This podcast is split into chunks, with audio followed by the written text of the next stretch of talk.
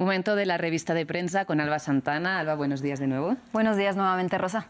Alba, empezamos eh, con la mirada puesta en Estados Unidos porque los republicanos bloquearon en el Senado un paquete que incluía ayuda para Ucrania y los medios nacionales se plantean qué pasaría si finalmente esta ayuda estadounidense nunca vuelve a llegar a Kiev.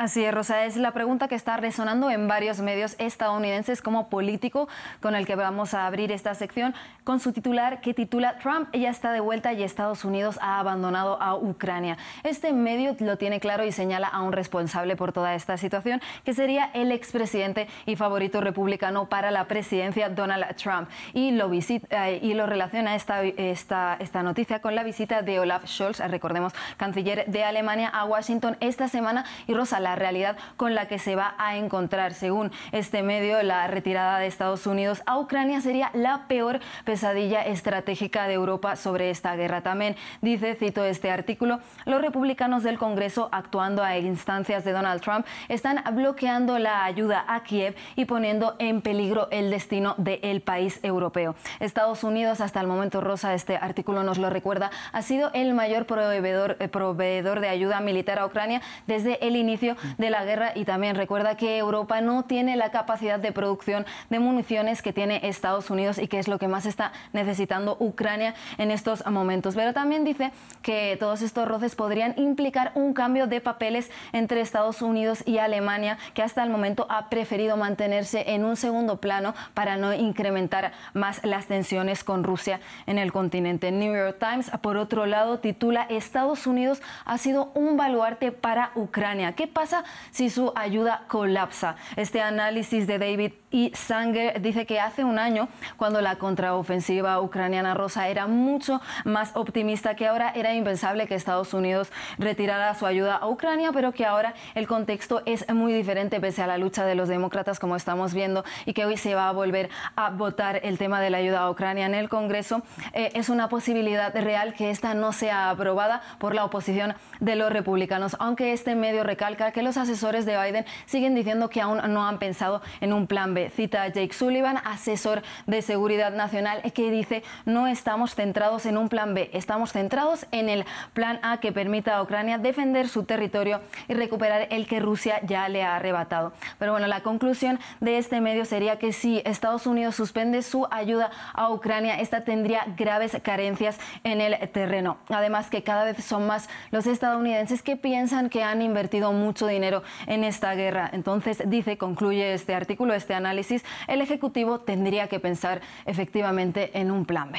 Bueno, pues veremos si hay plan B. Este paquete también incluía eh, financiación para Israel y de eso vamos a hablar, de la ofensiva israelí contra la franja de Gaza, porque Benjamin Netanyahu anunció una avanzada contra Rafa. Eso es, vamos a pasar ahora a otra guerra, a la guerra en Gaza y de Jerusalén Post, este medio de tendencia de derechas, titula Netanyahu. Israel ha pedido al ejército que comience a operar en Rafah.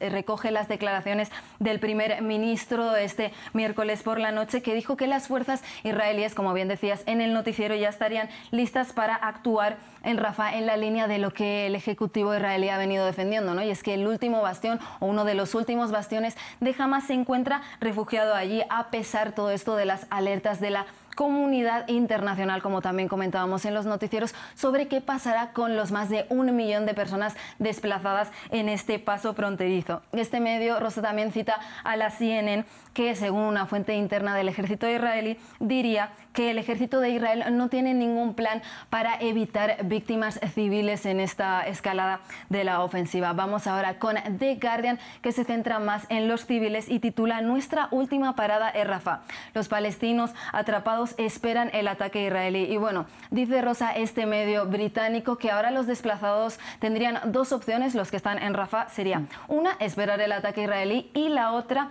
eh, huir al norte por una zona que está marcada por la guerra y que todavía tiene combates activos. Naciones Unidas, según recoge este medio Rosa, ha dicho que Rafah es una olla a presión de la desesperación y además de Guardian habló con las familias que están allí durante esta semana que dice que la mayoría esperan a una orden de evacuación de Israel y tienen la esperanza esperanza también, Rosa, de que habiliten un paso, una evacuación segura para los civiles.